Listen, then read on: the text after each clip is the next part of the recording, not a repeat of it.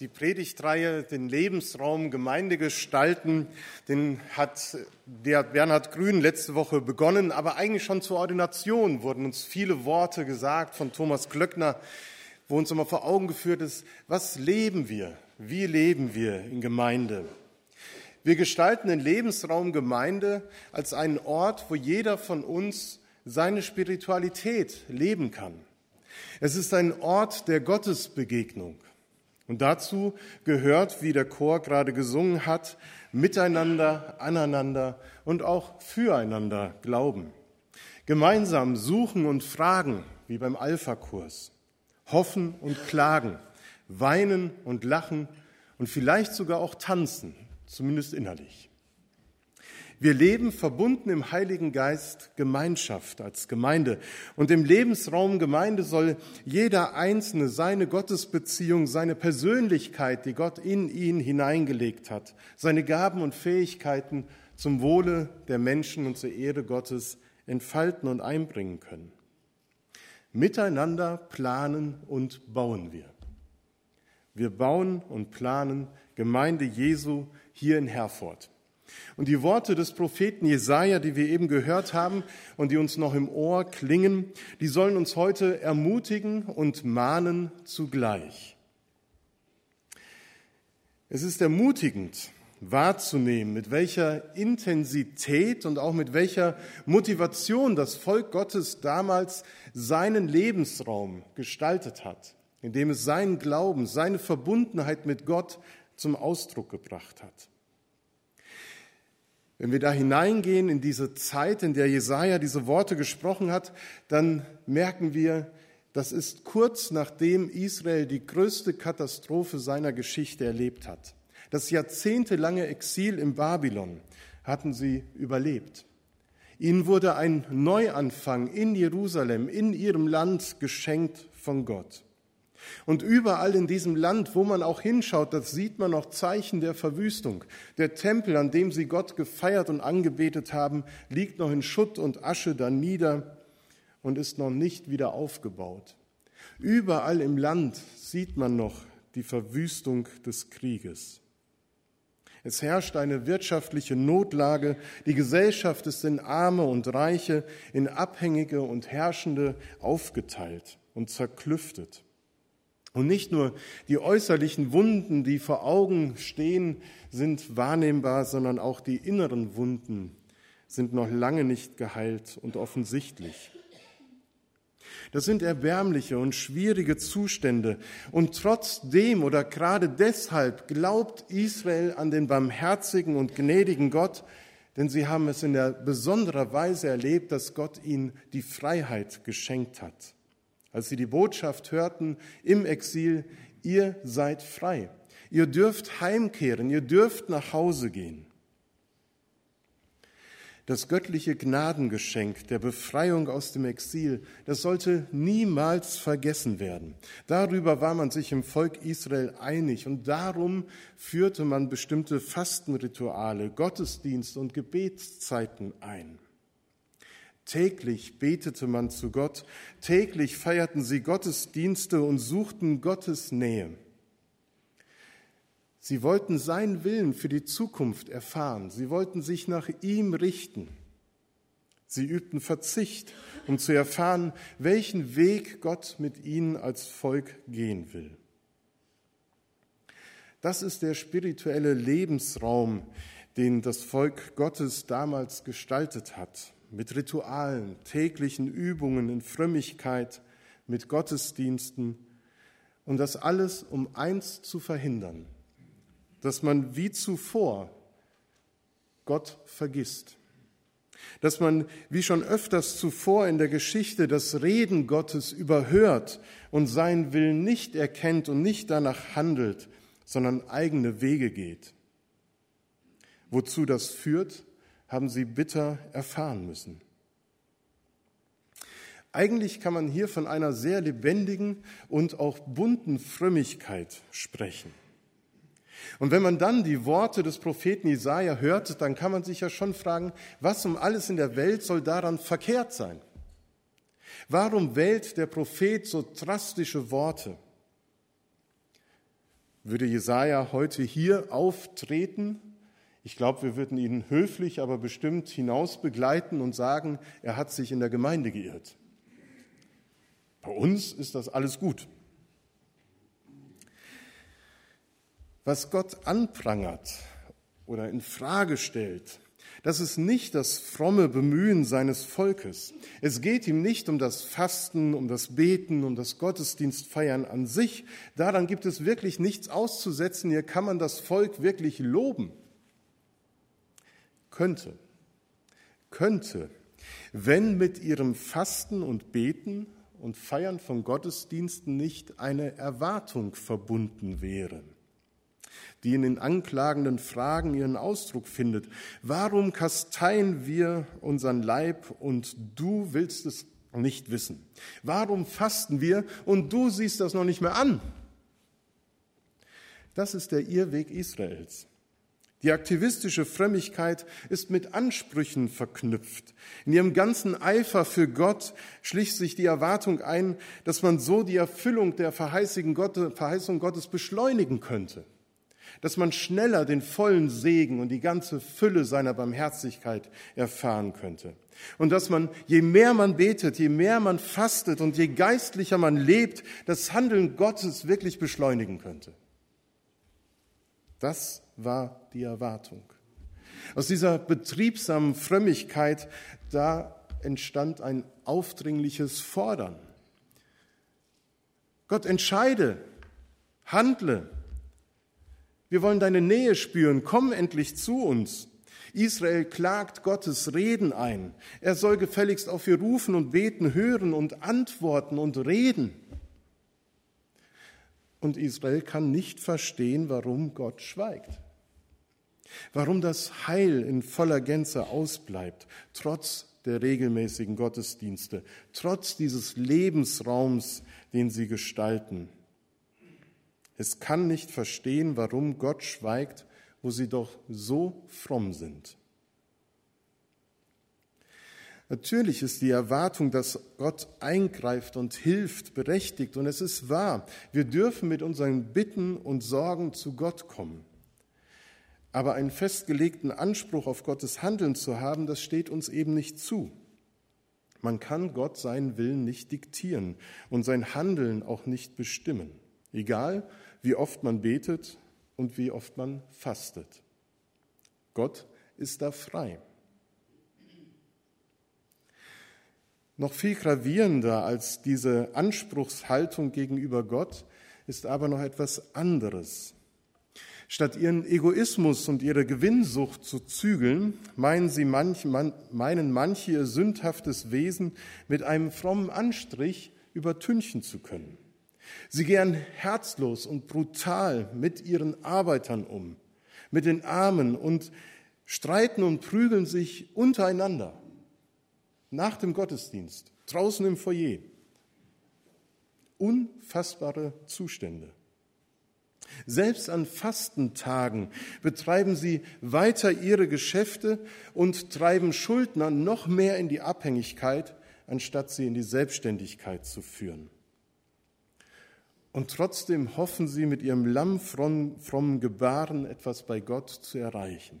Glauben mit ihren frommen Liedern und Gebeten bis zu Gottes Ohr durchzudringen.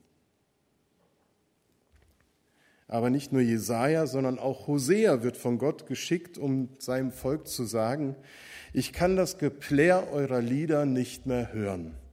Und eure frommen Rituale sind mir einfach ein Gram und überdrüssig weil eure Gesinnung falsch ist, weil eure Gesinnung und Haltung so lieblos und hartherzig gegenüber den Mitmenschen ist.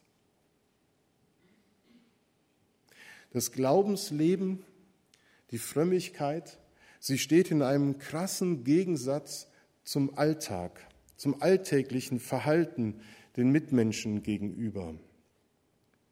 Und das kann kein Fasten sein, das Gott gefällt. Wie sah das Fasten aus, das Gott gefällt? Jesaja hat es ja auch verkündigt und gesagt. So ist ein Fasten, an dem ich gefallen habe, spricht Gott. Lass los, die du mit Unrecht gebunden hast. Lass ledig, auf die du das Joch gelegt hast, gib frei, die du bedrückst, reiß jedes Joch weg. Brich dem Hungrigen dein Brot und die im Elend ohne Obdach sind, führe ins Haus. Wenn du einen nackt siehst, so kleide ihn und entzieh dich nicht deinem Fleisch und Blut. Hier beschreibt Gott eine neue Form des Fastens, einen besonderen Ausdruck der Gottesbeziehung und Frömmigkeit, der im Lebensraum Gemeinde nicht fehlen soll, der in erster Linie nicht von Trauer geprägt ist, sondern von tiefer Freude. Die Freude über die Befreiung aus dem Exil, die Israel selbst erlebt hat, und die Freude bei uns über die Befreiung von Schuld durch Jesus Christus, der uns neues Leben schenkt, die soll uns zu den Menschen hinbewegen, damit sie selber von dieser Freude erfasst werden und erfahren, wie gut es ist, dass Gott frei macht. Damit ist nicht gemeint, dass wir aufhören sollen zu beten, Bibel zu lesen, Gottesdienste zu feiern oder auch zu fasten und uns nur noch um die Menschen zu kümmern, die Armen und Bedrückten in unserer Mitte und in der Stadt aufzusuchen und uns ihnen zuzuwenden. Das wäre ja auf der anderen Seite des Pferdes runterzufallen. Nein, die Zuwendung zum Mitmenschen soll nicht die Hinwendung zu Gott ersetzen, sondern beides soll vielmehr ineinander wirken. Wenn wir uns Gott hinwenden mit unseren Gebeten, mit unseren Liedern, mit unserem Gottesdienst feiern, dann soll daraus die Zuwendung zum Mitmenschen folgen. Und weil in der nächsten Woche die Fastenzeit beginnt, könnte man dieses Fasten vielleicht diakonisches Fasten nennen. Ein Fasten, welches von der Freude geprägt und darum bemüht ist, dass der andere Barmherzigkeit und die Freundlichkeit Gottes in seinem Leben erfährt. Wenn wir den Lebensraum Gemeinde gestalten wollen, dann gehört die Zuwendung zum Mitmenschen ebenso dazu wie unsere Hinwendung zu Gott im Lobpreis und Gebet.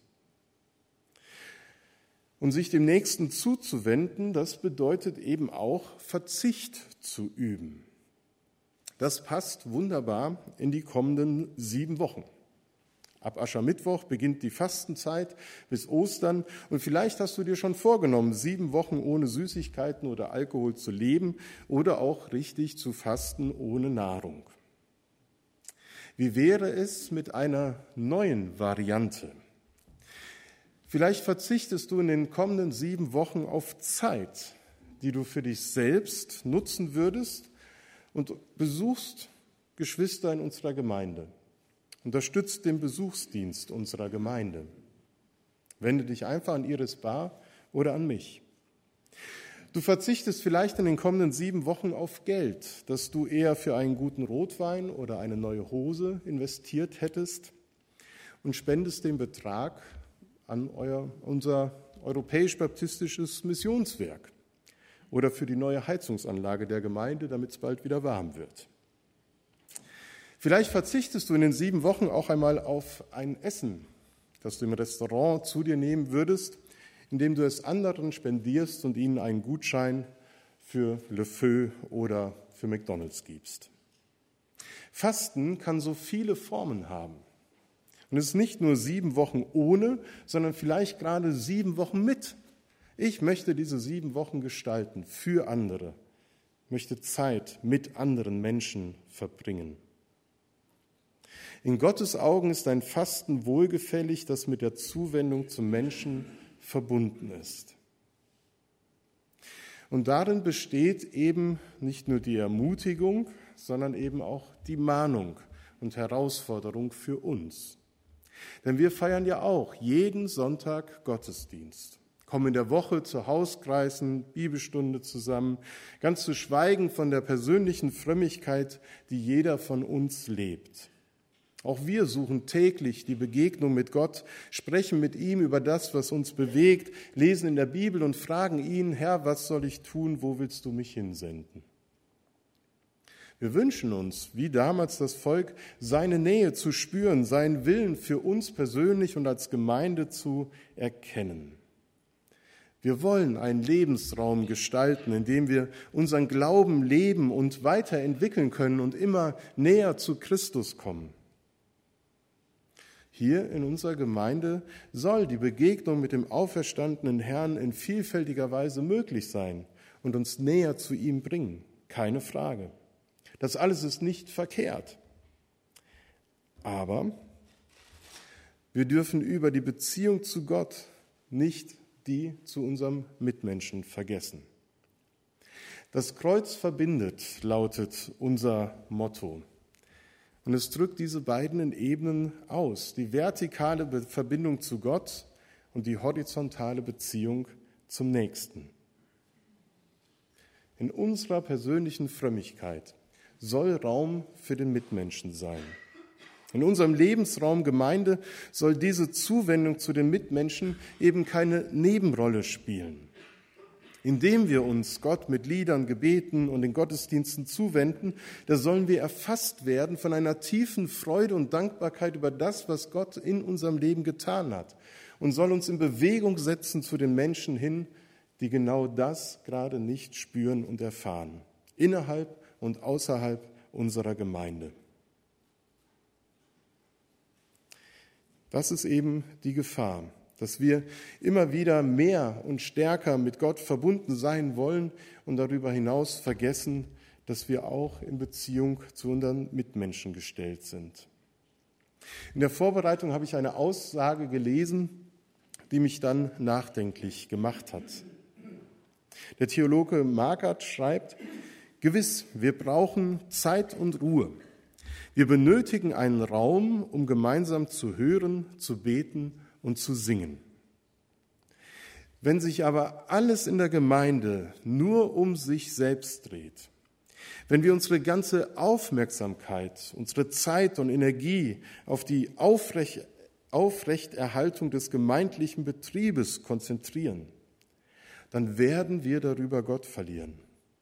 Mögen unsere Bekenntnisse noch so richtig, unsere Gottesdienste noch so prachtvoll gestaltet sein. Wenn wir unsere ganze Aufmerksamkeit, unsere Zeit und Energie auf die Aufrechterhaltung des gemeindlichen Betriebes konzentrieren, dann werden wir darüber Gott verlieren. Ich glaube, dass wir in dieser Gefahr stehen, wenn wir zu viel, zu sehr danach fragen, wie meine persönlichen Bedürfnisse hier in diesem Lebensraum gestillt werden können. Wenn wir mehr darauf aus sind, unseren gemeindlichen Betrieb, die Gottesdienste und unsere Veranstaltungen danach zu beurteilen, ob sie meinen Vorstellungen entsprechen und nach meinem Geschmack gestaltet werden, und wenn wir vielleicht auch unsere Unzufriedenheit dadurch Ausdruck verleihen, indem wir mit anderen, auf die anderen mit Fingern zeigen und darüber herziehen. Mit dieser Gefahr konfrontiert uns das Prophetenwort heute. Wir werden damit konfrontiert und hoffentlich wachgerüttelt, dass wir merken, es ist gut, sich Gott hinzuwenden, aber den Nächsten nicht zu vergessen. Denn wer von der Liebe Gottes ergriffen ist, dem kann das Ergehen des Nächsten nicht egal sein. Genau das soll geschehen. Wir sollen ergriffen werden von der Liebe Gottes, von der Freude über das, was er getan hat und hinbewegt werden zum Nächsten. Dann können wir erleben, was Jesaja am Ende dem Volk verheißt. Lesen wir das nochmal. Dann, wenn du so handelst, wenn du deine Lebensausrichtung so gestaltest, dann wird dein Licht hervorbrechen wie die Morgenröte und deine Heilung wird schnell voranschreiten und deine Gerechtigkeit wird vor dir hergehen und die Herrlichkeit des Herrn wird deinen Zug beschließen. Dann wirst du rufen und der Herr wird dir antworten. Wenn du schreist, wird er sagen, siehe, hier bin ich. Wenn du in deiner Mitte niemanden unterjochst und nicht mit Fingern zeigst und nicht überredest, sondern den Hungrigen dein Herz finden lässt und den Elenden sättigst, dann wird dein Licht in der Finsternis aufgehen und dein Dunkel wird sein wie der Mittag. Wenn ich diese Worte auf uns als Gemeinde beziehe, dann fängt mein Herz an zu schlagen. Dann schlägt es höher, dann bringt es mich in Bewegung, dann kommt da Hoffnung und Zuversicht raus. Dann entsteht der Glaube, dass wenn wir den Hungrigen unser Herz finden lassen, wenn wir uns den Menschen zuwenden, dann werden auch manche unserer Verletzungen heilen. Dann werden wir Gerechtigkeit in unserem Handeln und Reden erfahren. Dann werden wir Gottes Leitung und Führung, sein Reden und Handeln in besonderer Weise erleben. Und das ist für mich so ein wunderbares Bild, dass wir Licht in das Dunkel hineinbringen von Menschen. Licht in das Dunkel unserer Gesellschaft hineintragen können und es dort hell wird, wo wir uns den Menschen zuwenden. Und mehr noch, dass dort, wo du dich zuwendest, einem Menschen, dann heißt es nämlich, dann wird dein Dunkel sein wie der Mittag. Dein Dunkel, das, was in deinem Leben finster ist, deine Sorgen, deine Nöte, deine Ängste, das, was dich gefangen hält, wo du Verletzungen hast, der Blick weg davon hin zum Nächsten wird Gott segnen und wird das schenken, dass du erlebst, dass in der Hinwendung zu Gott, zum, äh, zum Nächsten, ein Segen Gottes für dich bereit liegt. Und dass vieles von dem, was in deinem Leben dunkel ist, auf einmal hell wird, weil es vielleicht nicht mehr die Bedeutung hat wie vorher. Weil du gefüllt wirst dadurch, dass du einem Menschen zur Seite stehst und ihm gut tust. Der Lebensraum Gemeinde als bewässerter Garten sich vorzustellen. Erinnert euch an den Raum der Auferstehung im Ostergarten, wo das Plätschern des, des Wassers war, wo die blühenden Blumen waren und wie schön das war, als man da in dem Raum verweilen konnte, das Vögelgezwitscher hörte. Das Bild steht hier vor Augen. Das Bild malt Jesaja. Der Lebensraum Gemeinde, den wir gestalten, als ein bewässerter Garten für die Menschen, die da hineingehen. Das ist mein Bild von Gemeinde. Das ist das, was mir wichtig geworden ist in dieser Betrachtung von diesem Text. Die Ermahnung und Ermutigung über die Hinwendung zu Gott, nicht die Zuwendung zum Nächsten zu vergessen und da, wo wir es tun, zu erleben, dass vieles von dem, was dunkel ist, hell wird und wir dieses wunderschöne oder diesen wunderschönen Lebensraum als bewässerten Garten genießen und gestalten dürfen. Amen.